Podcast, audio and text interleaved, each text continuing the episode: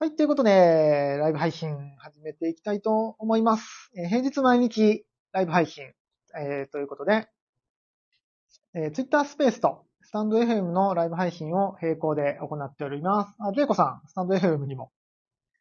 あ、タコミツさんも手挙げてくださってる。ありがとうございます。あ、スタンド FM の方の iPod の iPad のバッテリーが25%だけど、えー30分くらい持つかな ?1 時間持つかな微妙なとこですけども。あ、ジェイコさんご活躍様です。こちらこそ、いつもご活躍様です。いや、年末年始もジェイコさんご活躍ですね、さすがに。えっ、と、ツイッタースペースの、ツイッタースペースの方もお二人ともいるし。ハモリアさんもありがとうございます。あ、ぴょんでさん、ご活躍様です。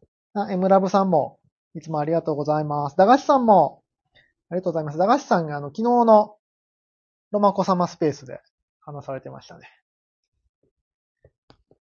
あの、ちょ、た、あの、たまたまというか、ちょうど、ロマコ様スペースを、ポチって聞き、聞いた時が、駄菓子さんだった。駄菓子さん、あ、えースタンド FM の方でも駄菓子さん、豚マーク、ありがとうございます。マットレスさん。で、えーっと、ツイッタースペースとスタンド FM のライブ配信同時でやってるんですけども、多分スタンド FM の方が音声がいいはず。はず。多分。これで、スタンド FM の方が音声悪かったら、ちょっと凹む。またはね、あの、アーカイブとかは多分スタンド FM の方が聞きやすいんで、アーカイブで聞かれる方はぜひスタンド FM も登録していってください。えーライブ配信は、これね、ツイッタースペースだと誰が来てるかわかるので、まあまあ、名前を呼び上げてほしい人は、ツイッタースペースの方で。はい。ただ聞きたいとか、えー、コメントしたい。なんか、スタンド FM のね、遅延ないらしいんで、スタンド FM の方が快適かもしれないですね。あ、ハモリアさん、こんばんは。コメントありがとうございます。ということで、えー、ツイッタースペースのリプ欄か、スタンド FM の、えっ、と、チャット欄か、XT ダオ参加されている方は、XT ダオ内のラジオガヤ部屋でコメントをいただけたら、どっかでコメントいただいたら、拾っていきますので、ぜひよろしくお願いします。ということで、年の瀬12月27日。恐ろしい。あ、高道さん、帰り道です。寒いんで、気をつけてくださいね。ジェイコさん、さっきまでディスコードでみんなで話してました。なんか、ボイスチャット部屋にたくさんいはりましたね。僕はもうギリギリまで今仕事をしてて、今急に始めたんで何を話そうかまだ全く決めてないんですけども、えー、駄菓子さん、どうもマット、マッ、マットです。マットです。だって、マッチの友なしいです。えー、駄菓子さん、ちなみにオーディオインターフェースを噛んでる感じですか？オーディオインターフェースはかましてないです。えっ、と、直で、直で iPad に入れてますね。オーディオインターフェースかましたらもうちょっと、どうかな？ノイズが乗る気もするんですよね。結局、音声のやつって、どっかに、なんだろうな、どっか一個ダメなところがあると、もう全部ダメに、まあ当然ですけどね、なるんですよね。っていうことは、あのできるだけシンプルな方がいいんですよ。シンプルでいけるんだったらシンプルに越したことがない。音声収録の場合は。で、えっ、と、オーディオインターフェースをかます場合っていうのを、かますのは、かますのは、えっと、手元でボリューム調整をしたいとか、例えばそうだな、あの音声だけ人間の声だけ周波数を強調したいとか、まあ、EQ ですね。とかを入れるんだったら、オーディオインターフェース入れた方がいいんですけども、多分ね、スタンド FM の方で、結構 EQ がかかってる気がするんですよね。多分。なので、なんか直差しでいけそうな気がします。動画の収録の時とかはね、あ、まあでも最近後処理で入れるなあんまりオードイオーディオインターフェース使う機会が少なくなりましたね。編集ソフトの方で EQ かけたり、コンプかけたりすることの方が多くなったので、うん。まあ、めちゃめちゃノイズ乗ってなかったら後処理の方が結構有効だったりしますね。逆にオーディオインターフェースかまして、なんか変にね、変にノイズキャンセルかかってたり、変に強調されてたりすると、後処理で避けたり変だったりするので、なかなか最近はね、あの、オーディオインターフェースも使わなくなってきましたね。YouTube のライブ配信してるときは結構使ってましたけどね。うん。そんな感じです。マニアックな話でしたか。えー、駄菓子さん、なるほど。スマホは Twitter スペース、iPad はスタイフですね。そうです。その通りです。あ、そうかそうか、分配ってことですかね。分配は確かにオーディオインターフェース使ったらできるような気もするね。確かに。マイク2個つけてるんですよ。もうアナログに。アナログに マイク2個つけて、ツイッタースペースは、と、ツイッタースペース用のマイクとスタンド FM のマイク、両方使ってます。で、えー、ツイッタースペースは、安物というか、あのー、オーディ、マイク付きのイヤホン、なんか通話用のマイクを使ってるんですけども、iPad の方はピンマイク、いわゆるピンマイクを使ってます。なので多分こっちの方が音の入りはいいような気がする。iPad の方が。スタンド FM の方がか。まあ、何せよね、今日 Twitter でも書いたんですけど、こう音声収録してね、音声収録されてる方で、音質を上げたいなーって方がいらっしゃったら、なんか高いマイク、1万も2万もするマイクを買うんじゃなくて、まずはピンマイクがいいっすよ。あの、なるべくこの口の付近で音を取る。このね、一番声が大きいところで音を取ることができたら、まあまあいい音が取れるので、そうそう、高いマイクをね、ちょっと遠くに置いちゃうよりも、ピンマイクなんてもう1000円2000円ぐらいで売ってるやつで十分なので、ピンマイクとかをこう口元にね、置いとくっていうのが非常に重要だと思います。はい。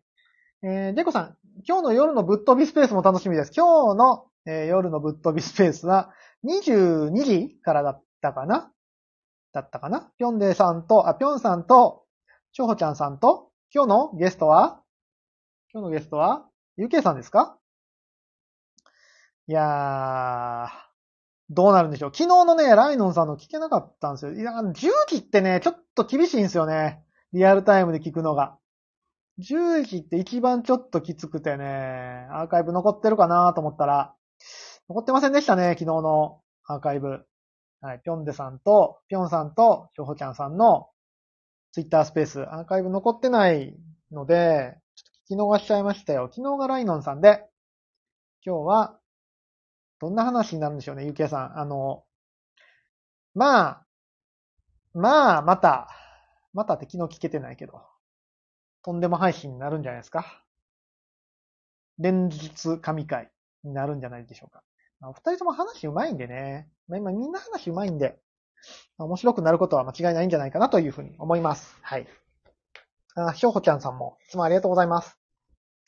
ということで、改めまして、ケンチロです。僕は今 XDDAO ってとこで、アドミン兼エンジニアとして活動をしておりまして、え、XDDAO のジェネラティブ NFT マイヒーローサイドキックスのコントラクトを作ったり、ミントサイトを作ったり、画像合成のプログラムを走らせたりってことをやってます。XDAO 内では、二次創作プロジェクトとして、GPJ、ガゼパンツジェネイコのエンジニアを担当させてもらったり、最近で言うと、えー、イグ、イグスターシップコミュニティのジェネラティブ NFT、イグクエストのエンジニアも担当させていただきました。もうイグのリリースから半月ぐらいが経つわけですが、まあ、イグもね、頑張って盛り上がっていきましょう。年末年始もどうですか皆さん？寒いね。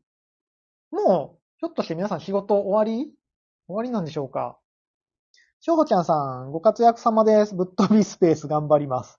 頑張ってください。ぜひ、楽しみに。楽しみって、まあ、聞けるかな？アーカイブ残してほしいな。アーカイブじゃなくてもいいよ。なんかあの、個人的に録音したやつでもいいです。ジェネイコです、ジェネイコ。ジェネイコって書いてジェネイコって読んでいいのかなあれ？ジェネイコって書いて、ジェネイコって読まないんだろうか？まあね、あの、パンツ、パンツシリーズも来年またね、動きがありますから、そちらもちょっとエンジニアとして入る予定なので、なんか面白いことできたらいいですね。うん。ということで、今年、今日の皆さんに聞きたいことは、来年新しく始めることをぜひ教えてください。来年これを始めよっかな軽率にこれを始めよっかなっていうのがあったら教えてください。ということで今日の大喜利は、来年始めたいこと。面白、面白話を、面白回答を期待してますので、ぜひ、お願いします。今日はね、僕はあれだったんですよ。ず、今日は一日スタジオで撮影、あ、撮影じゃない、スタジオで仕事してまして、本当はね、今日も外で撮影の予定だったんですけど、なんか新規開業の、えー、クリニックの撮影をする予定だったんですけども、まあ、看板がまだできてない。看板がまだできてないってことで、ちょっと延期に、来年に延期になっちゃって、今日は、ちょっと予定外に、スタジオでずっとお仕事をしてましたね。うん。なので、ちょっとぽっかり空いちゃったので、午前中は、そうそう、今日ね、家の近くにね、でっかいマクドナルドができたんですよ。そう、家の近くに、うん、でっかいマクドナルドができて、なんか息子が見に行きたいって言うから、マクドナルド見に行ってもマクドナルドやでって思いながら行ったんですけど、まあ、でっかいマクドナルドがあって、えー、普通にコーヒーとシェイクと昼ご飯を買って帰ってきました。はい。今あれですね、マックって、ちょ、僕ね、あんまママック行かないんですよ。秋社長なんかめっちゃマック行くらしいですけど、僕、めったにマック行かなくて、というのも、マック、マックだけじゃなくて、基本的に、あの、あれなんですよ。お腹を膨らませるためだけの食事って取らなくて、お腹減ったってあんまならないんですよね。だから、とりあえず何個食べようって気にならないんですよ。なので、まあ朝も昼も食べないし、晩ご飯にちゃんと美味しいものを食べる。で、お酒を飲むっていう生活をしてるんで、マジでマック行かないんですよね。たまに、たまになんかほんとそこそ付き合いで、仕事外出て取引先の人とマック行くとか、そんなんはあるけど、わざわざマックでご飯食べようってならないんですよね。なので、めっちゃ久々に行ったんですけど、ちょっとあの、かなり、かなりおのぼりさんな感じでしたね。テーブル、テーブルオーダーって何？って思って。なんか、スマホで、オーダーしてテーブルに持ってきてくれるんですね。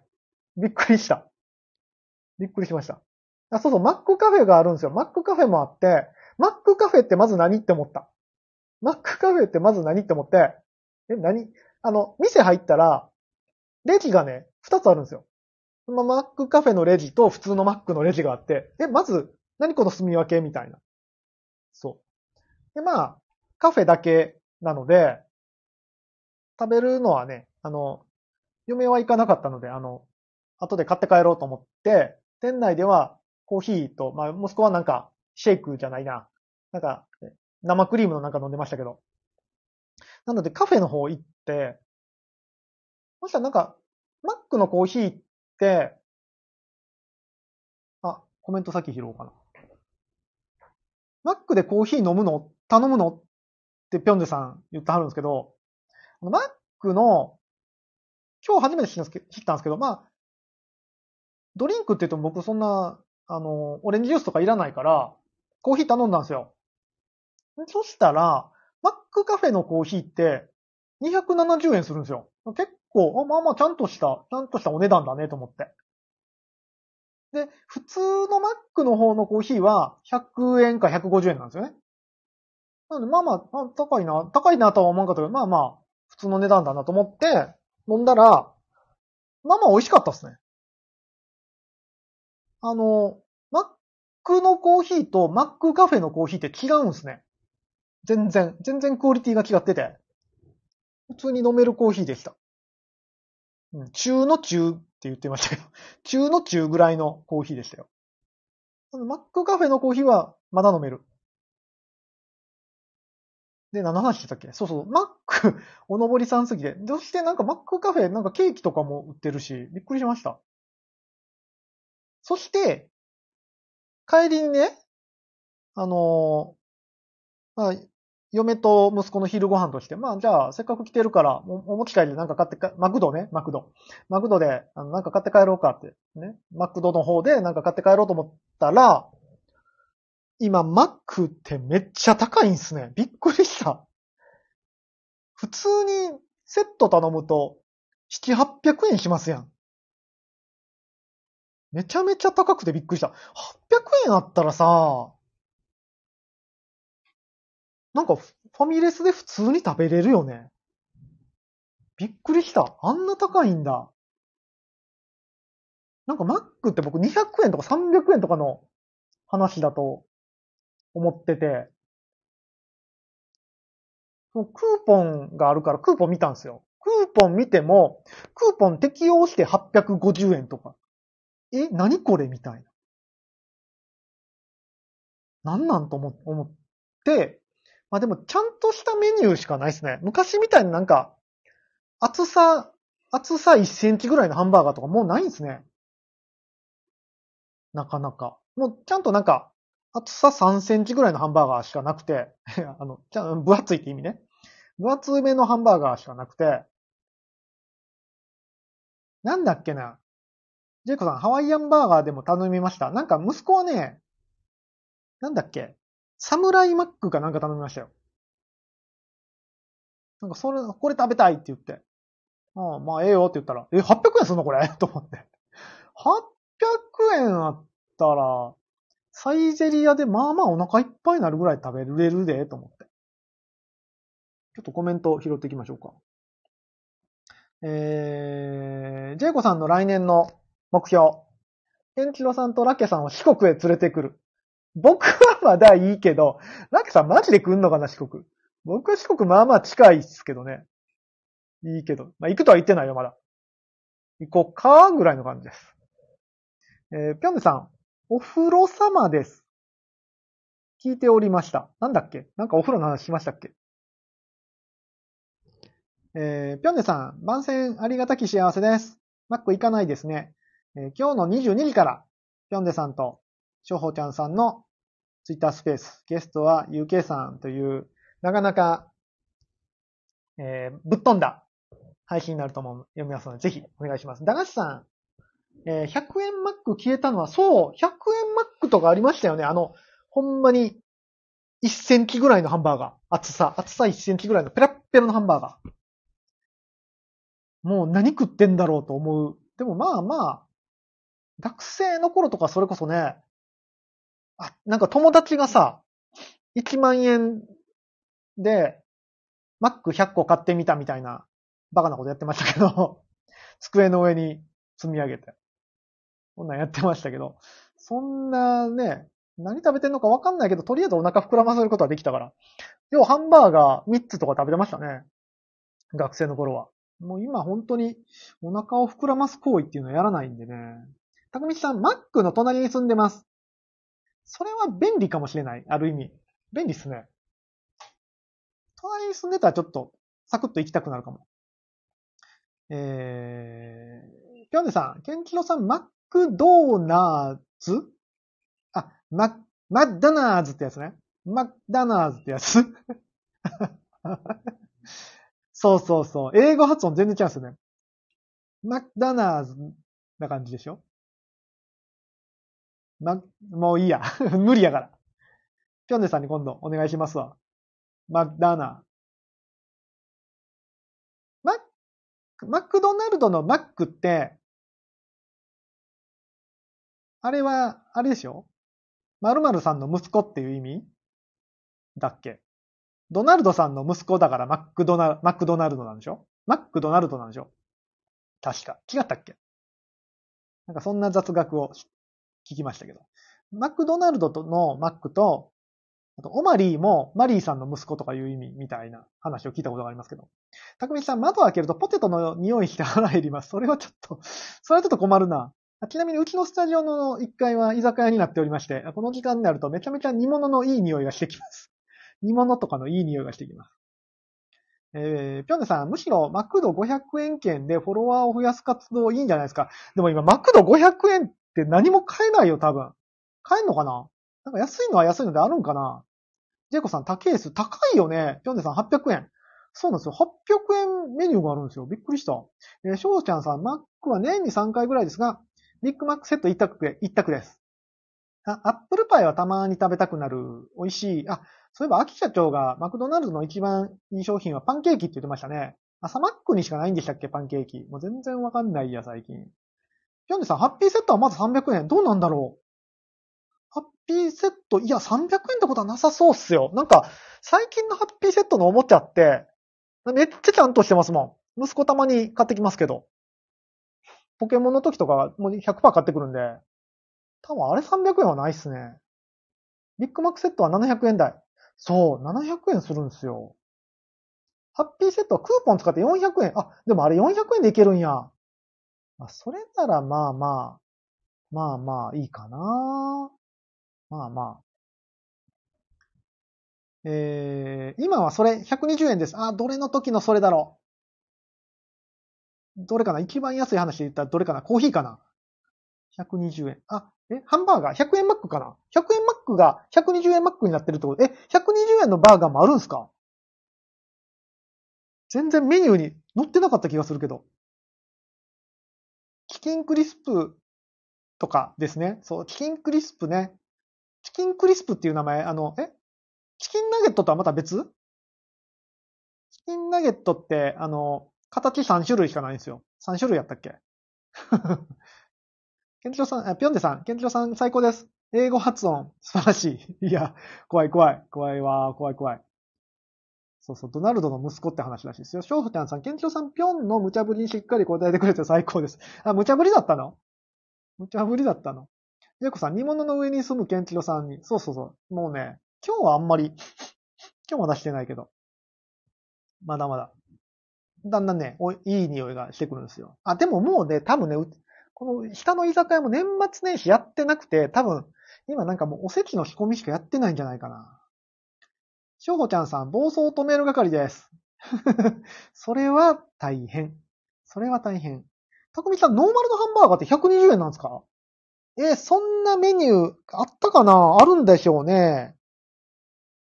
書いてたかな ?180 円ならいいじゃないですか。まあ、あの、薄い厚さ1センチぐらいのハンバーガー。えー、ぴょんねさん、しょうほちゃんさんも、しょうほちゃんも暴走娘です。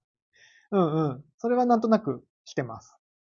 ジェイコさん、チキンクリスプバーガーの中がチキン。あ、はいはいはい。チキンのバーガー。チキンのバーガーはね、あの、なんだ、ケンタッキーフライドチキンのやつがうまいですね。あれうまい。そうか。えクリスプも多分120円？マジっすか？いいじゃないですか。え、クリスプで120円なら、僕それでいいです。っていうぐらい、ちょっと久々にマック行ってちょっと、かなりショックを受けました。あ、でも一応120円もあるんですね。しっかりメニューを見たら。あれだってカウンターに行ってさ、メニュー見るとさ、はよ決めろや圧がすごいじゃないですか。前から後ろから。だからなかなかこう迷えないっすよね。えー、ジェイコさん、チキンクリスプとチキンフィレオと何が違うの？チキンクリスプ、え、チキンフィレオって何？たくみさん、150円になってました。あ、さらに値上げが。でも、150円あるんすね。え、チキンクリスプ150円はめっちゃいいじゃないですか、これ。この写真のバーガーだったらチキンクリスプ5センチぐらいあるじゃないですか。多分頼んだらこれ3センチぐらいになるんでしょうけどね。えー、あ、おな、ちょっとお腹減ってきた。ジェイコさんやってる？やってるね。やってるよ。えー、しょほちゃんさん、なんか食べたくなってきた。浮気してみようかな。ビッグマック一択。ビッグマックでしたっけ？ダブルチーズバーガーでしたっけ？一択。ビッグマックだったけどっちかって言ってましたね。一択って言ってましたね。そうなんだ。ああ、衝撃。今度じゃあ、チキンクリスプ。え、だって800円のバーガー食べるってことはさ、このチキンクリスプが、4個ぐらい買えると、5個買えるのか ?5、5匹、5個買えるってことでしょ ?5 個買えるんよ、だって。何の話をしてるんだって、今日は。違うって。来年みんなが頑張る、皆さんが頑張ること。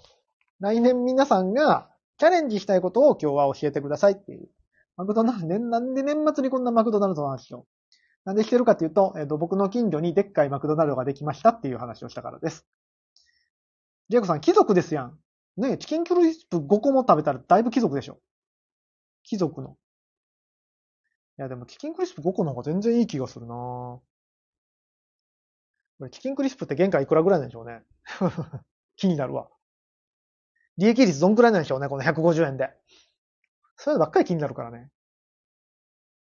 そうなんや。いや、久々にマック行ったら、マクド行ったら、高すぎてびっくりしたっていう話です。いや、なんでも値上げっすね。あのーうち仕事でホームページ制作やってるんですけども、なのでレンタルサーバーを2つ、3つか、3つ契約してるんですよね。3つ？今2つにしたっけ？その中の1個にロリポップがあるんですけども、ロリポップもなんか値上げですね。なんかドメイン移管とか、更新、契約の更新に関して今までより10%値上げになるみたいですね。なんでもかんでも値上げっすね。で、D アニメ ?D アニ？なんかうちは息子と嫁が D アニを見るんで、D アニも値上げでしょ？年末年始もこれまた値上げラッシュっすよ。年末って結構バタバタしてるから、あれなんですよ。みんな値上げしても気づかないってことが多いんですけど、こっそりね、いろんなものが値上げしてますよ。なんか他にも値上げしたのが今日見たんだけど、なんだったかな？なんだったかな？なんだったか忘れた。これも値上げかと思った記憶がありますが。あ、Mac も値上げみたいです、みたいですもんね。この、いつの間にか120円が150円になったってことで。120円が150円ってことは結構高いですよね。何十パーセント ?20% ぐらい上がってる ?120、20%、224円ぐらい上がってますよね。うーん。何でも何でも高なってますよ。まあ、円安の影響と、なんか電気代が高いらしいですね。っていうのを言ってました。えー、ジェイコさん。マツドナルドは、マツドナルド？不動産屋さん。あー、マクドナルドね、不動産屋さんって言いますね、よくね。そうそうそう。不動産屋さんですよ。えー、ぴょんでさん。来年の大喜利を来ましたよ。これよ、これ。今日聞きたいのはこれ。来年何にチャレンジするかです。えー、ぴょんでさん、来年の大喜利。日本に行く？いらっしゃいませ。いらっしゃいませ。えー、二つ目。J、えー、ちゃう。ケンチロさんに壁打ち企画を持ちかける。おう。やりましょう。ぜひぜひ。僕もぴょんでさんにちょっと壁打ち企画。コンテンツ、そうそう、ぴょんでさん、コンテンツを作りたいって言ってね、僕もコンテンツを作りたいなと思ってるんで、ちょっと、なんか、一緒に作ります？なんか。やりましょう。えー、三つ目。好きな人に受け身で待ち、第二のジェイコ氏になる。どういうこと？ジェイコさん、最後意味わかりません。えっ、ー、と、好きな人に受け身で待ち、受け身でいいの受け身でいいのガンガン行かない派？あガンガン行かない派ですか？第2のジェイコ氏になるってことは、ご結婚するってことですかね第2位なのかわかんないけど。なんかも、もうちょっと結婚してた人いたような気もするけど、第2、第3のジェイコが。いいなぁ。僕も第2のジェイコになろうかなぁ えー、エリさん、ご活躍様です。エリさん、いつもありがとうございます。しょほちゃんさんもマネージャーになってる。あ、そうっすね。あの、XEDAO では、定期的にマネージャー、アドミンの入れ替えが行われまして、今日なんかマネージャーさんが新たに何名か増えてるみたいですね。おう。しょうほちゃんさんもマネージャーですね。すごいすごい。えー、マネージャーさんって多分ね、一番しんどいですよ。しんどいっていうか、一番ね、あの、いろんな気配りがいる。知らんけど。しょうほちゃんさん、ええー、知らなかったです。文字が黄色くなってるんで、マネージャーが、マネージャーが、あ、ついてますね。文字が黄色くなって後に虹マークが出てるので、マネージャーですね。おめでとうございます。特に何かもらえるわけじゃないですけども、ぜひぜひ一緒に頑張っていきましょう。えー、薬ダオね、薬ダオってできて半年ちょいになるんすかねまだ半年とかですって。まあ、来年はね、飛躍の年になるとは思いますので、ちょっとね、まだまだ人手不足の XEDAO なので、もし聞いてる方でね、XEDAO 入ってないって方がいらっしゃいましたら、ぜひ、お手伝い、手伝ってください。人が足りておりません。あ、ジンさん。いつもありがとうございます。おー、スケピーさんもありがとうございます。あ、シンタンさんもだ。ありがとうございます。皆勤賞。えー、ぴょんねさん、私のお手本はライオンさんです。ジェイコさん、真似しちゃダメですよ。あの、真似していい部分と、染まってはいけない部分があると思うので ぴょんでさんはぴょんでさんならではのマネージャーでお願いします。えー、しょうこちゃんさん、今ご飯の支度をして聞き専だったけど驚いてしまった。今日のご飯は何ですか？しょうこちゃんさん。ぴょんでさん、じゃあ、ジェイコさんがお手本。ラブトゥーアン。ジェイコさんはね、お手本にしてもいいと思いますよ。うん。さて、今日のお題は来年皆さんがチャレンジしたいこと。ということで、昨日ね、僕あのーまあ、ま、ちょっと迷ってるんですっていう話を少ししたと思うんですけども、まあ来年の活動についてというか、やることについて、まあエンジニアとしてね、プログラマーとして来年のま軸足をそっちに置いてやっていこうかなというふうには思ってるんですが、昨日まあちょっと迷ってる点としては、ゲームをね、作りたいなとは、前々からまた思、思ってたんですよね。ゲームを作りたいっていう思いはあるんですよ。でまあ、昨日も言ってたんだけど、ゲームってやっぱりなかなか、うーん、まあ、こんな言い方してあれかいいかわかんないですけど、コスパが非常に悪い。ゲームって。ものすごく制作に時間がかかって、かつ面白いものを作るのが非常に難しい。で、大手には絶対勝てない。大手というかゲーム制作会社には絶対勝てないんですよね。個人でゲームを作っても。それは資本の部分であったり、経験の部分であったり、絶対にとはちょっと言い切れないけど、ほぼ、ほぼ無理ゲーなんですよ。個人で、えー、爆発的に面白い、世界を変えるような爆発的に面白いゲームを出すっていうのは、ちょっと無理ゲーなところがあるんですよね。なので、まあ、今年勉強した部分で言うと Web3 系のプログラムをもっともっと尖らせていくのか、えーゲームをちょっと作ってみるのかっていうとこをね、昨日迷ってますって言ったんですが、うーん、ちょっと一度ね、わかんないですけど、一度ちょっとゲーム作りにチャレンジしようかなと今は思ってます。ゲーム作りっていうほどのものでもないんですけども、ちょっとなんか軽く一本なんかゲームができればなというふうに思ってます。まあ日の丸の放課後と、うん、掛け合わせてなんかできたらね、一番いいんですけども、何かちょっと触れるゲームっていうのを今年、来年か。まあ僕の中でも始まってるんで、来年はね、何か一本作りたいなというふうに思います。なので、ゲームのアイデアを出せ、あのー出せるというか、またいろいろスペースでもね、壁打ちさせてもらうと思うので、こんなんやりたいとかがあったらね、こんなアイデアどうですか？みたいなのがあったらぜひ欲しいなっていうふうに思います。で、なぜゲームっていうところの理由なんですけども、まあ一番単純に僕がゲームが好きってだけですね。そう。で、やっぱり昔から、昔あの、あれなんですよ。同人、同人ゲームっていうのを作ったことがあって、何本かな ?1、2、2本 ?3 本？あ、3本。3本 ?4 本 ?3 本か4本ぐらい同人ゲームを作って、あの、コミケでね、売ったことがあるんですよ。うん。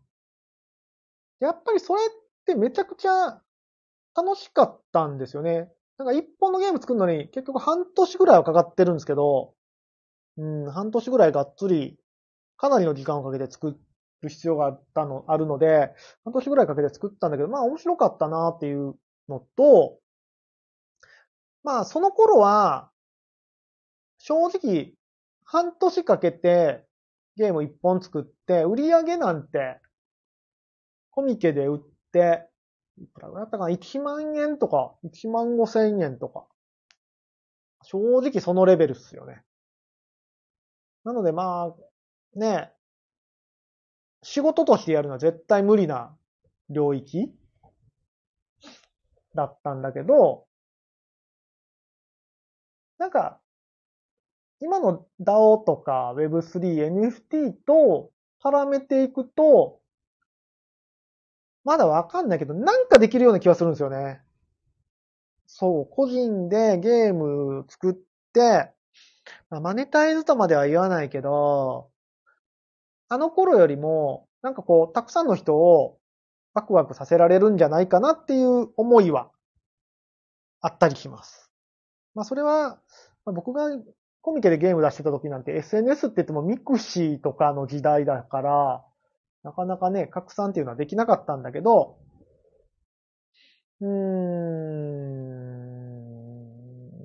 なんかね、あの頃とは違うゲームのアプローチができるんじゃないかなっていう漠然とした思いがあって、ちょっと来年は何か一個ゲームを作ろうかなっていうふうに思ってます。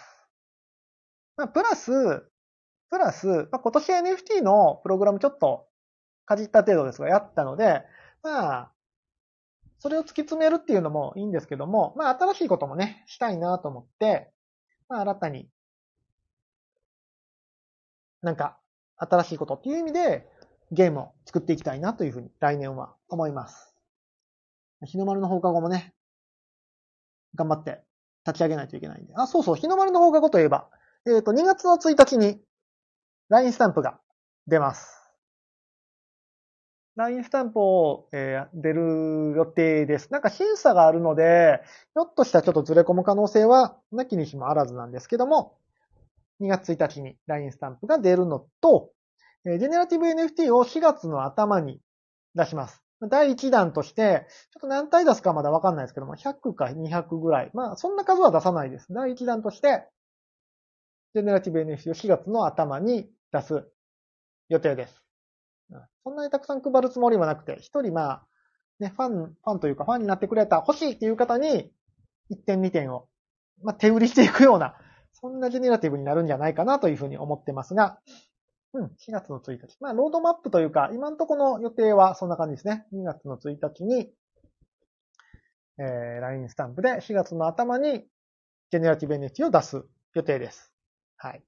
で、まあ、ちょっと繰り返しになるんですけども、日の丸の放課後っていうのは、えっ、ー、と、クリエイターさんの素材をね、クリエイターさんの成果物を、えー、資産として積み上げて、まあ、一粒で七度美味しいっていうプロジェクトを、一個作ったら7回何かに使えるぐらいのプロジェクトにしたいなというふうに思ってて、せっかくね、いいもんができても、まあ、ただ単に消費されるだけは、まあ、もったいないし、うん、なんか、もっといろんな活用方法が NFT とかジェネラティブを使ったらできるんじゃないかなという実験のプロジェクトになってるんですが、今日ね、ポコさんが、あ、ポコさん来てくださってる。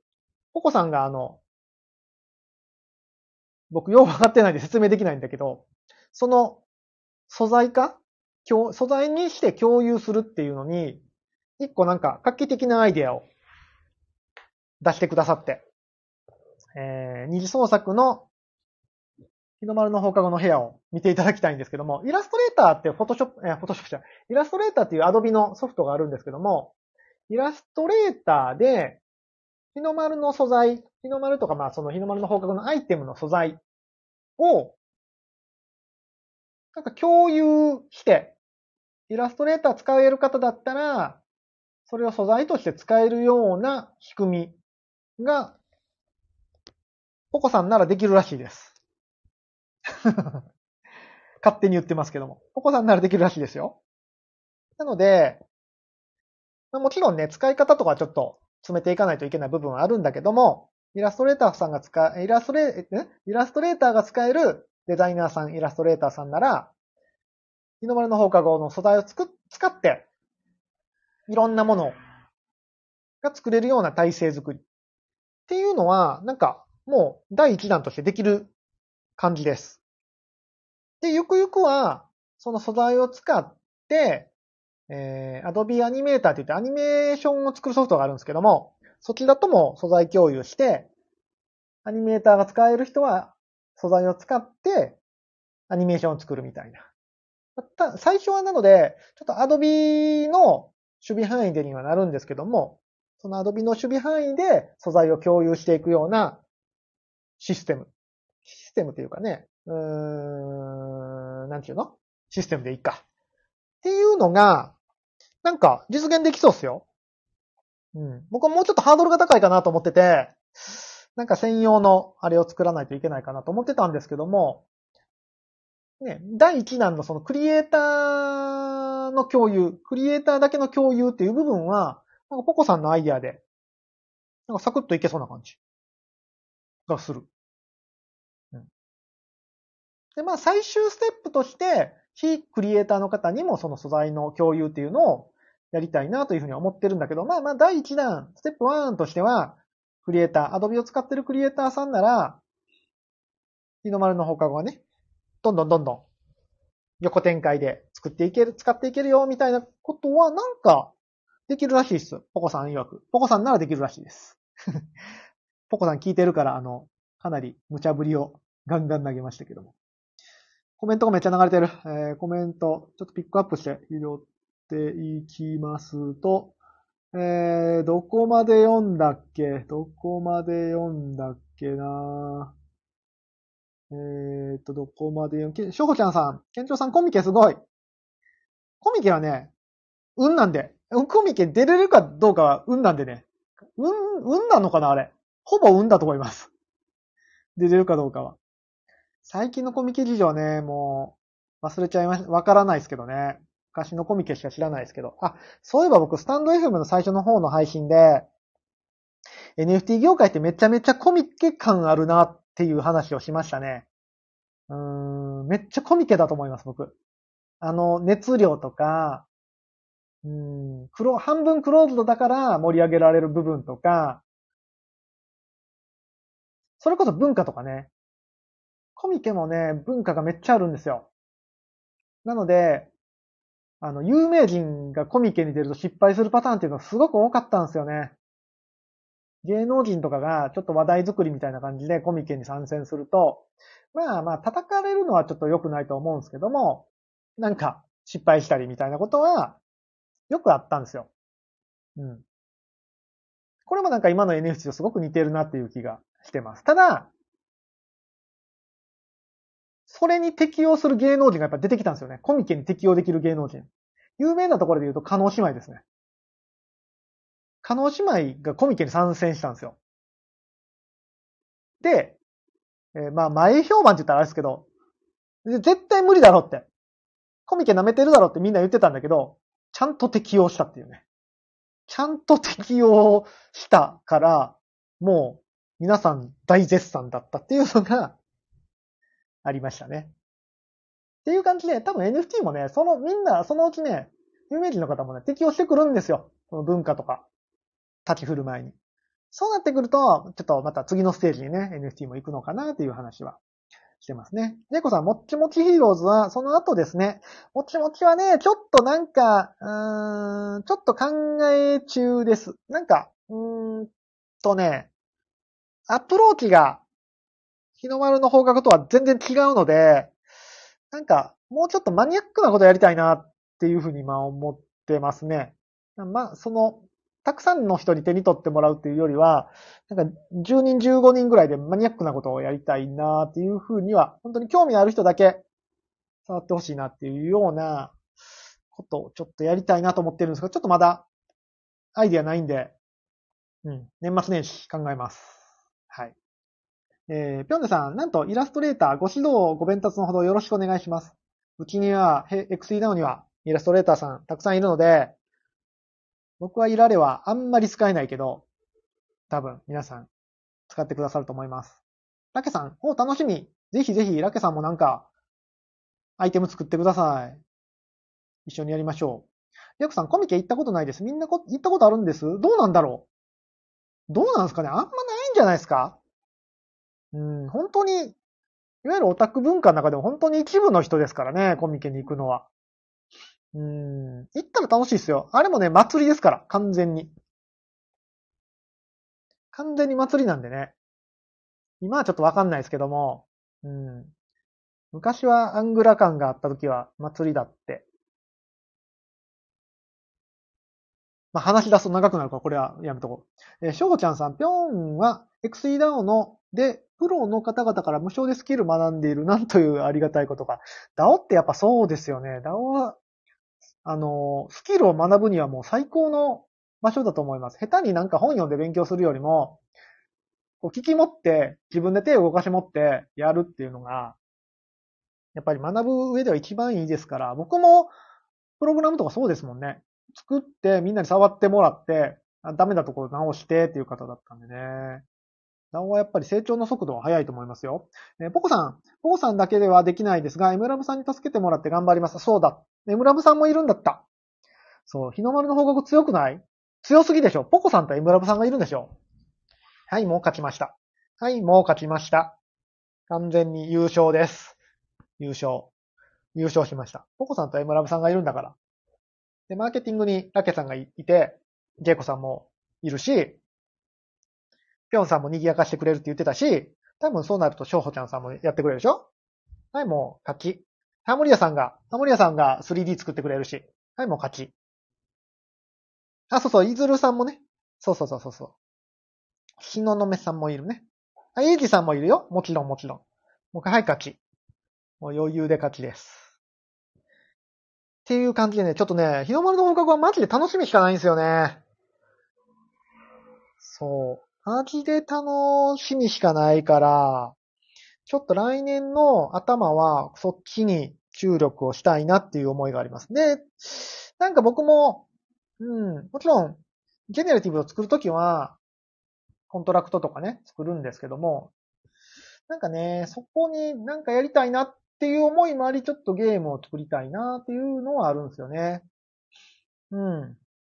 あ、そうそう、ミッカさんもいます。ミッカさんもいます。はい。ミッカさんもいるんで、あ、もう勝ちや。勝ちです。優勝です。もうなんか全員の名前言えてない気がするけど、申し訳ない。あの、僕、うっかりさんなんで全員の名前言えてないんですけども。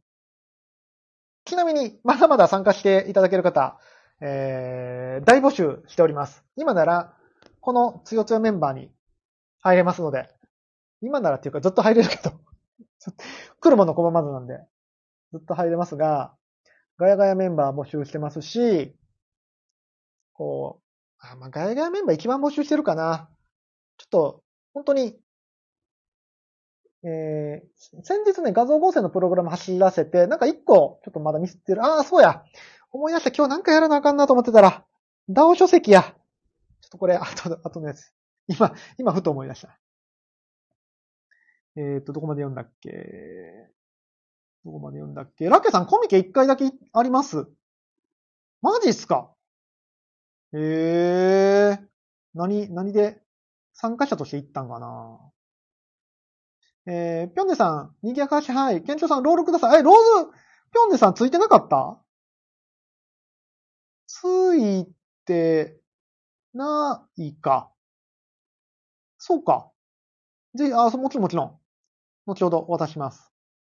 しょうほちゃんさん、なんと、ラケさんもコミケ。みんなすごすぎる。あコミケはね、あの、なんちゅうの？体、体育会系というか、本当に体力がいるんでね。多分、僕の45とかになってくると、もうちょっと、あの、環境にはいられない気がするね。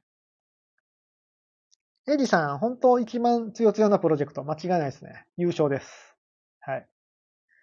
あとは方向性を頑張って定めていくだけ。しょうほちゃんさん、XEDAO ってすごい人の、たちの集まりです。ねえ、本当にね、熱量がすごい人がね、多いんで。ガヤガヤ具体的に何をしたらいいですか？えっ、と、日の丸の放課後の、ディスコード上の日の丸の放課後の中で、あのーコメントをしてくれたり、多分あの、多分というか、あの、ツイッターを今後、しっかりやっていきます。もうちょっと。で、ツイッターをやってるときに、ツイッターランドでガヤガヤしていただけると非常に嬉しいですね。うん。あとは、えっ、と、身近な人に LINE スタンプを送ってください。2月1日にリリースされる LINE LINE スタンプをぜひご購入の上、身近な人に LINE スタンプ送って、まだ、まだ持ってないのって。まだ買ってないのって言ってください。はい。そんな感じです。エイジさん、コミケは30年前姉が漫画を作って参加してましたね。おーガチ勢じゃないですか、それは。多分。30年前ってことは僕が15歳？多分ガチ勢ですね。ちなみに、結構誤解が多いんですけども。コミケの参加者、ほぼ女性です。男性の方が少ないですね。そう、オタク文化って実はそうなんですよね。漫画のオタク文化って実はね、女性の方がはるかに多い。男性の方が少ないんですよ。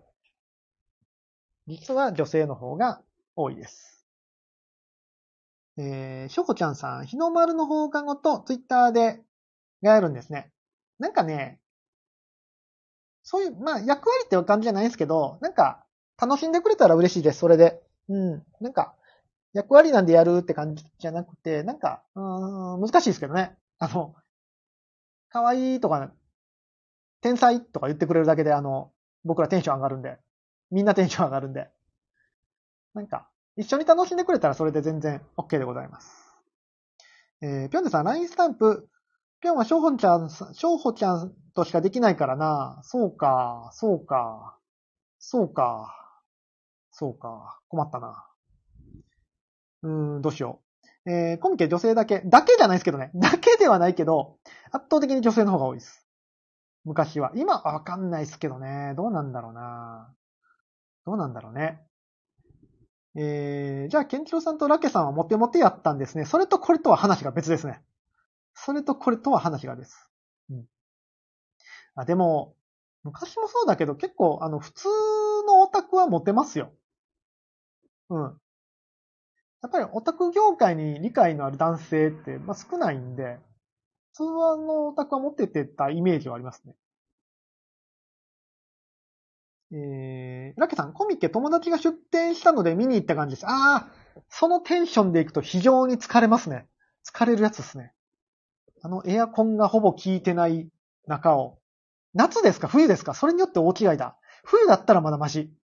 夏は、え地獄なんで、本当に。えー、シンタさん、LINE スタンプ友達にプレゼントしていきます。ありがとうございます。無理のない範囲で。無理のない範囲でお願いします。全然、そんな、あの、楽しんでいただくのが一番なので、負担になるようなことは一切しなくて大丈夫です。えー、ジェコさん、コスプレの際どい写真のイメージあります。それはね、あの、マスコミにだいぶ操作されてるイメージですね。実際はそんなことないです。まあ、いるよ。いるけど、えー人口比率としては、おー数パーセントもいないぐらい。ほとんど。コミケのコスプレはね、なんか、ネタ系が多いですね。ネタが多いです。今年だと何がいいのかな？わかんないけど。うん。えー、しょうちゃんさん、コミケは夏は暑いし、人がいっぱいで厳しいのと、漫画の、えー、スイオカユウちゃんが言ってました。スイオカユウちゃんが言ってました。えー夏はね、初心者はね、まず冬からです。間違いなく。夏はね、死んじゃうんで。あの、2時間ぐらい、2、3時間は余裕で並ぶんですけど、炎天下の中ね。うん。日傘禁止ですからね。日傘危ないんで、日傘は禁止です。はい。そういう状況で2、3時間並べる人だけ行ってください。アモリアさん、日の丸とマルコを 3D モデルにして学校を舞台にした映像を撮りたいですね。撮りたいです。それはもう今すぐ撮りたいです。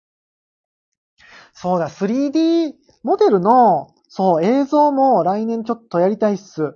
どうや、なんか動かし方とか、もしなんかま、また教えれそうなら、ちょっと教えていただきたい。なんか、ポコさん、脚本書く必要ですね。脚本書ける人。脚本書ける人、大募集。しょうちゃんさんとか脚本いけるんじゃないですか？適当に言いましたけど。すげえ適当に言いましたけど、しょうちゃんさん脚本いけるでしょ？多分ね。ぴょんねさん、ハモリアさん最高、それリアルで超良き。ラブコメ。レイジさん、ラブコメ。ラブコメか。何の高いな。脚本家いりますよね。ハモリアさん、ラブコメ？あの、日の丸とマルコでなんか、なん、なんも浮かんでこなかった。なんも、なんも浮かんでこなかったな。脚本いりますね、確かに。えー、ぴょんねさん、小説、小説家募集。確かに。本当に。えー、しょうほちゃんさんいけます。あ、しょうほちゃんさんいけるって。ぴょんねさんが。しょうほちゃんさん、私にはゴーストライターが必要です。ゴーストライターがいたら僕でもいけますよ。いける。しょうほちゃんさんはいけるはず。今決めた。えーぴょんねさん、ゴーストライター、ぴょんとくつべらさんですね。ぴょんでさんとくつべらさんがゴーストライターで、しょうほちゃんさんが書くんですね。それはなんかとんでもない、面白いもんができそう。いやでもね、あの、そう、映像もやりたいんすよ。映像もやりたい。映像やりたいっすね。マジでやりたいな、3D モデルで。あれどうやって動かすんだろう。やりたいっすね。マジです。ちょっと、あ、スタイフの方が、えー、バッテリーが10%になったので、あ、もうでも8時ですね。あ、早い。ちょっと皆さん来年やること教えてよ。来年やりたいことここで宣言してくださいよ。全然聞けなかった。僕は、えっ、ー、と、その 3D の映像はやりたい。3メタバース上のなんかそれはめっちゃやりたい。どうやってやるんですかねどうやってやるんだろう全然想像がつかないんですけど、ちょっとまたやり方を、どなたか教えてほしいなっていうのと、えー、ゲームを作りたい。あ、ハーモリアさんちょっと相談なんですけど、ユニティ勉強したら、あの、クラスター上でなんかゲームっぽいことできるんですかねここで聞くなよって話ですけど。ちょっとユニティをね、勉強しようかと思ってるんですよ。Unityでゲーム作ろうかと思ってて。で、もし、そのクラスターと連動できるようになったら、なんか、なんか、なんかなんかありそうな感じじゃないですか。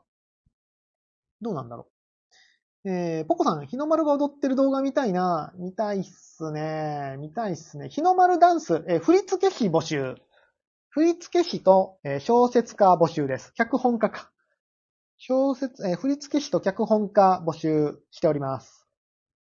ぜひ、お願いします。エリさん、下ネタ禁止ですよ。下ネタは禁止です。下ネタは禁止です。ハマリアさん、ちょっと教育を混ぜたいな、植物を育てたりするとか。ああ、そっちも面白いですね。そっちもおもろい。ああ、でも今ちょっと思ったんですけど、なんか将来的にさ、急にさーになった。将来的に、あの、メタバースで、教育とか、まあ、忍者ダオもやってたりするじゃないですか。で、僕今プログラミングスクールをね、その、立ち上げようとしてるんですけども、ドローンを使った。その辺もなんかメタバースでできたらおもろいなっていうふうに思ってるんですよ。うん。で、なんか、なんか混ぜれないかな？その辺をね、なんか混ぜてやりたいなーっていう気がするなー。えー、ぴょんさん。やはり居酒屋深夜の部の制作。夜の、夜の脚本家は別にいらない、いらないことはないけど。えー、しょこちゃんさん、官能小説家なら知り合いがいます。どういう知り合い？どういう人脈？人脈えぐくない？えー、っと、ポコさん、日の丸動画にはポポチゲスト出演させたい。カメオ、カメオ出演。ポポチがカメオ出演してくれるって、日の丸動画。絶対楽しい。絶対楽しい。カメオ出演で当てた？エイジさん、AP 監督なら、えー、知り合いがいます。知り合い、まあ、みんな知り合い。大体みんな知り合いですね、ここにいる人は。はい。えー、ラケさん、来年は各地のオフ会に参加ですかね？だって、ジェイコさん、だって、ラケさん、全国のオフ会に全部参加するって、来年は。どんなちっちゃいオフ会でも全部参加するって言ってますよ。それあれですね、あのー、重要なアナウンスに変えておきましょうか。重要なアナウンスに、えー、来年開催されるオフ会は全部ラケさん行くので、えー、っと、メンション飛ばしてくださいって、重要なアナウンスに変えておきましょう、ぜひ。あの、ぴょんねさん、ドイツでやったら、あのラケさんドイツに来てくれるみたいですよ。はい。ぴょんねさん、でっかいポポチをば、んでっかいポポチをば。でーん。あのポポチかわいいね。ハモリアさん、店長さんとはちゃんと話したいですね。いや、マジで、マジでそうです。Unreal Engine という方が、え、 Unrealの方が向いてるんですか？映像には向いてます。ただ、二兎追うと勉強がきついんで、 Unityでやってもいいかなと思いますね。3D モデル使ってゲーム作ろうと思ってますし、映像を撮って紹介 PV みたいなのも作りたいので、カメラマン、プログラマーのケンチロさんの知見を聞きたいです。そう、 Unrealか Unityかでちょっと迷ってたんですよ。で、えっ、ー、と、僕の結果から言うと Unityにしようかなと思ってます。えっ、ー、と、理由1。今のところまず 2D ゲームを作りたい。と思ってる。と思ってる。そう、アンリアルエンジンの方が、そう、映像には向いてるんですよね。いや、それはね、なんか、書いてありました。うーん。なんか、フォートナイトっぽいことが多分できるんでしょうね。でもなんかね、 Unityでも頑張ったらできそうな、頑張ったらというか、 Unityでもやれんことはない気はする。で、 Unityの方が汎用性が高いような気がするんですよ。プログラマー的には。多分。わかんないですけど、やってみないと。なので、とりあえず Unityからやろっかなっていうふうに思ってます。もしなんか、あの、認識に違いがあったらまた教えてください。 Unity触れる人、ちょっと、誰かいないかな？ちょっと、とっかかりがわかんないですよね。何からやっていいか。まずはダウンロードからなんですけど。で、 Unrealだと、ちょっとマシンスペックがいるんで、ちょっとノートで開発したいなと思ってるんでね、どうしよっかなって思ってます。はい。えー、ラケさん、恐ろしい変換が出されてる。だってドイツ行くって言ったじゃん、ラケさん。えー、ピョンデさん、ラケさんやった四国へようこそ。あ、四国でいいんだ。四国でいいんだ。ジェイコさん、ようこそドイツへ。えー、っと、ピョンデさん、ジェイコさん行かれてないよ、普通だよ。ピョンデさんは、だいたいそんな感じ行かれてます。怒られるわ。えー、しょうちゃんさん、来年の目標はピカピカの小学1年生の気持ちで SEO を学びたいです。ちょっと SEO を教えてください、僕も。僕ももう一回一からやりたい、SEO。うーん。ラケさんの SEO 講座、お金発生するからな あ、でも SEO やりたいっすね。SEO はやりたいな。ちょっとやりたいこといっぱいですね。来年も。秋社長もね、SEO 得意って言ってたし、SEO といえば、XEDAO みたいな。うん、どうなるかなうん。SEO やりたい。えー、ラキさん、不用意に行くって言ったら危険。行くって言いましたからね。小林さん、ラケット、うん、あ、ラケットワールド。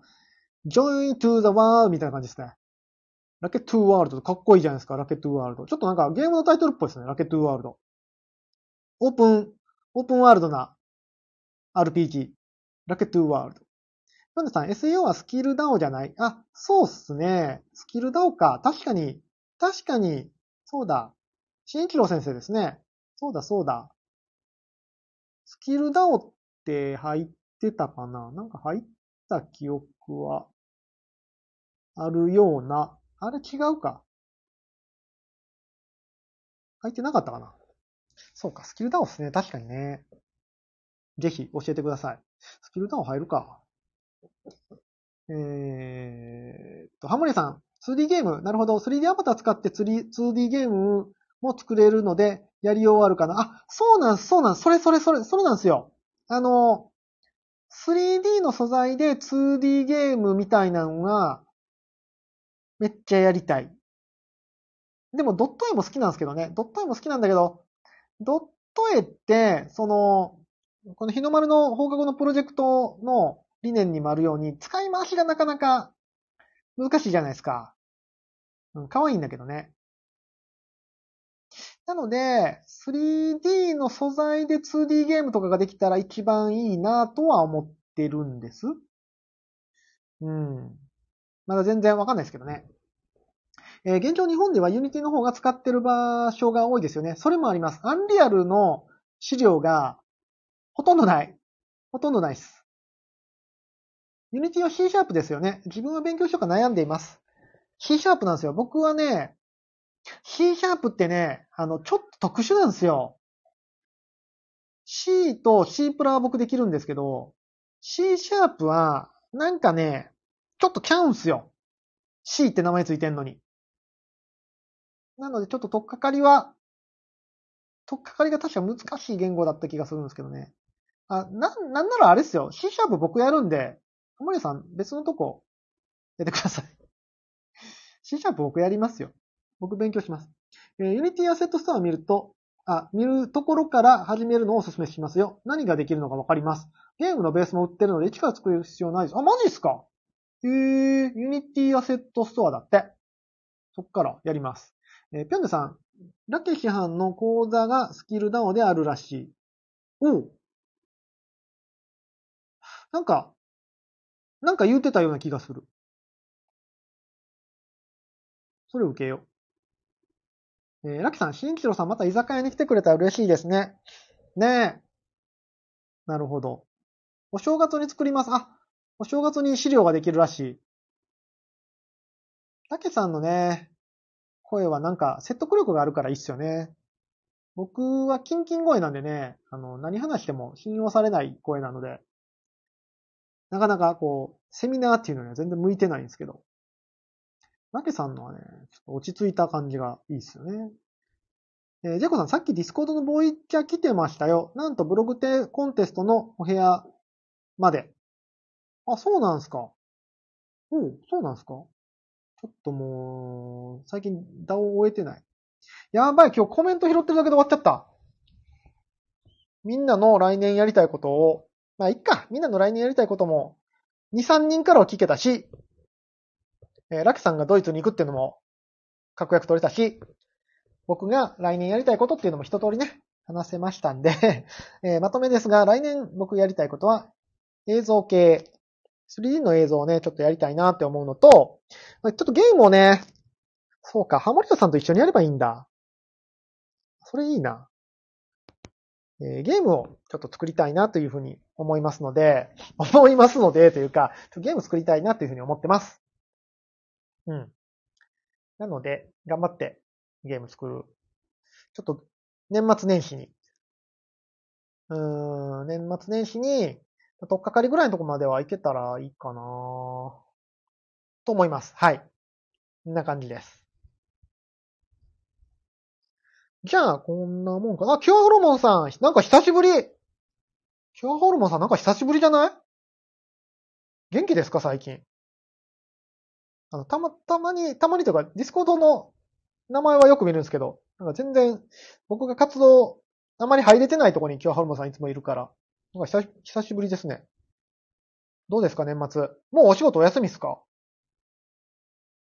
どうなんだろう？えー、どこまで、あ、ヒオンさん。ヒオンさんいつもありがとうございます。なんか今日、今日ラグいっすか？えらいコメントと僕の話してる感じが、ラグがあるんですけど。ラグいんかな、ツイッターが？えーと、どこだ、どこだ、どこまで読んだかな？えーと、小林さん、ブログコンテストいいって言ってくださってましたね。おお、そうなんですね。新一郎さん、お墨付き。ジェイコさん、参加する、参加するつもりでしたけど、間に合わないと言われてしまいました。参加されたらどうなったんやろね優勝？ダメ出し、ジェイコさんがダメ出しするわけでしょ？新一郎さんのブログに。ここちょっとダメっすよって。ここちょっといけてないっすよって言うんすよね。それはそれで見たかったなそれはそれで見たかった。ジェイコさんのダメ出しを。しょうちゃんさん、ケンチロさん若い、高い声。高いんすよ。若くはないんですけど、高いんすよね。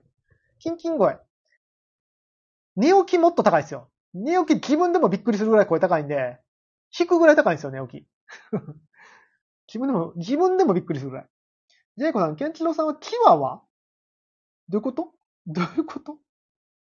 マケさん、ケンチロさん来たらめちゃくちゃ強すぎる神。間違いない。間違いないです、それは。えー、小林さん、ケンチロさんは年上と思えない若さがあります。そうっすか？よぼよぼですけど大丈夫っすかもう？そうかな若さもないっすけど、そろそろ。えー、ぴょんがさん、ケンチロさんとハモリアさんがセット。絶対可愛い。どういうこと？どういうこと？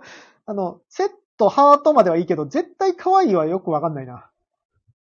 えー、ハモリアさんぜひよろしくお願いします。ちょっと、マジでちょっとやりましょうか。ちょ僕ちょっとまず Unity触るんで、えー、感触が分かったらちょっとシェアしますね。3D、3D ラボでシェアしましょうか。ちょっと感触を、なんかできたら。感触、いけそうか、あ、これ全然ダメっていう、その程度ちょっとまず、ちょっと調べてみます。しょうほちゃんさん、XE ダウンほんと強強ですね。いや、マジで、マジで強いっすよ。ジェクさん、寝起きが高い。寝起きね、めっちゃ声高いんですよ。びっくりしますよ。ちょうちゃんさん、寝起きのが高い声。ぴょんの寝起きの声は、え、おじさんと思うときが それは、それはそれで聞いてみたい。え、寝起き高ないっすか？どうだろう寝起きってなんかさ、腹から声出へんから、口の中だけで発生しません？そうするとなんかね、なんか、こんくらいの、こんくらいの声になるんですよね。めっちゃ高い。ぴょんでさん、ぴょんは可愛いはずだよ。うんうん。うんうん、可愛い可愛い。うんうん。うんうん、可愛い。さあ、じゃあ今日はこんぐらいにしようかな。今日ほんまに街で雑談会でしたね。あの、まあ、年末なんでこんな感じで、毎回行きますんで、あの、こんな感じっすよ。うん。なんかね、話したいこともたくさんあるんですけども、なんかこう、ワイワイするのも楽しいですね。あのー、スタンド FM、同時配信してるスタンド FM の方ですね、ちょっと、ライブ配信以外の、なんか定期配信も、ちょこちょこ入れ込んでいきたいなというふうに思います。で、内容は、あの、このライブ配信で、まとまった意見を、ちょっと、10分とかにギュッとまとめて、例えば、今日だったら、僕の来年の目標みたいな感じで、あこんなんやろうと思いますみたいなのを、ライブ配信で壁打ちして、収録配信でまとめるみたいなことをちょっとやっていこうかなと思いますんで、多分なので、ライブ配信聞かれてる方は、あの、全く聞かなくていい内容だと思います。ここ以上のものは出ないんで。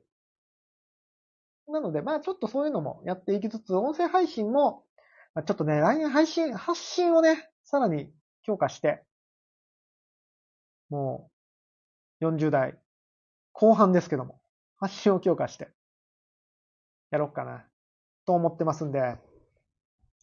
あ、やばい。えーっとね、スタンド FM の方の iPad が5%になったので、もう終わろう。終わろう。いつ落ちるかわかんない。ということで、今日の話題は、えー、久々に Mac 行ったら、めちゃめちゃ高くてびっくりしたって話と、来年皆さん何を頑張りますかって話と、ラケさんがドイツに行きますよって話と、あとなんだっけ、えーっと、脚本家、脚本家翔穂ちゃんさん誕生と、タモリアさんと一緒にゲーム作りますっていうのを勝手に言ってるのと、ぐらいかな？ぐらいかな？うん、ぐらいだったと思います。日の丸の放課後2月1日 LINE スタンプ発売っていうのを、ぐらいかな？やってます。じゃあ今日はこんくらいにしたいと思います。今日の22時からは、えー、ぴょんでさんとしょうほちゃんさんの、あれタイトル何でしたっけ？ガッポガポラジオが始まり、ガッポガポラジオが、えー、ツイッタースペースで、えー、やるそうですので、ゲストは、なんと UK さん、えー、混沌カオスになることを間違いなしの必須のツイッタースペースになってますので、ぜひ10時からもお楽しみにしておいてもらえればいいかと思います。じゃあ、ちょっとね、明日はね、多分できないっす。明日はね、息子誕生日なんですよね。息子の誕生日なので、多分誕生日パーティーしてると思いますんで、多分できない。で、明後日は、やる予定です。明後日やる予定だけど、ちょっと年末年始は、えー、スケジュールがフレキシブルでできない可能性があるので、その時は、察していただければ、と思います。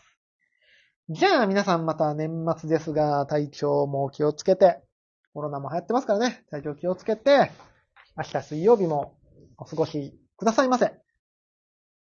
じゃあ、今日も締めは、この皆さんもうすでにしてくださってるスタンプとヒーローの心でスタンプで、ラジオ部屋をガヤガヤ彩っていただければと思いますので、合言葉ヒーローの心でで、スタンプをお願いします。じゃあ皆さん水曜日明日もヒーローの心でありがとうございました。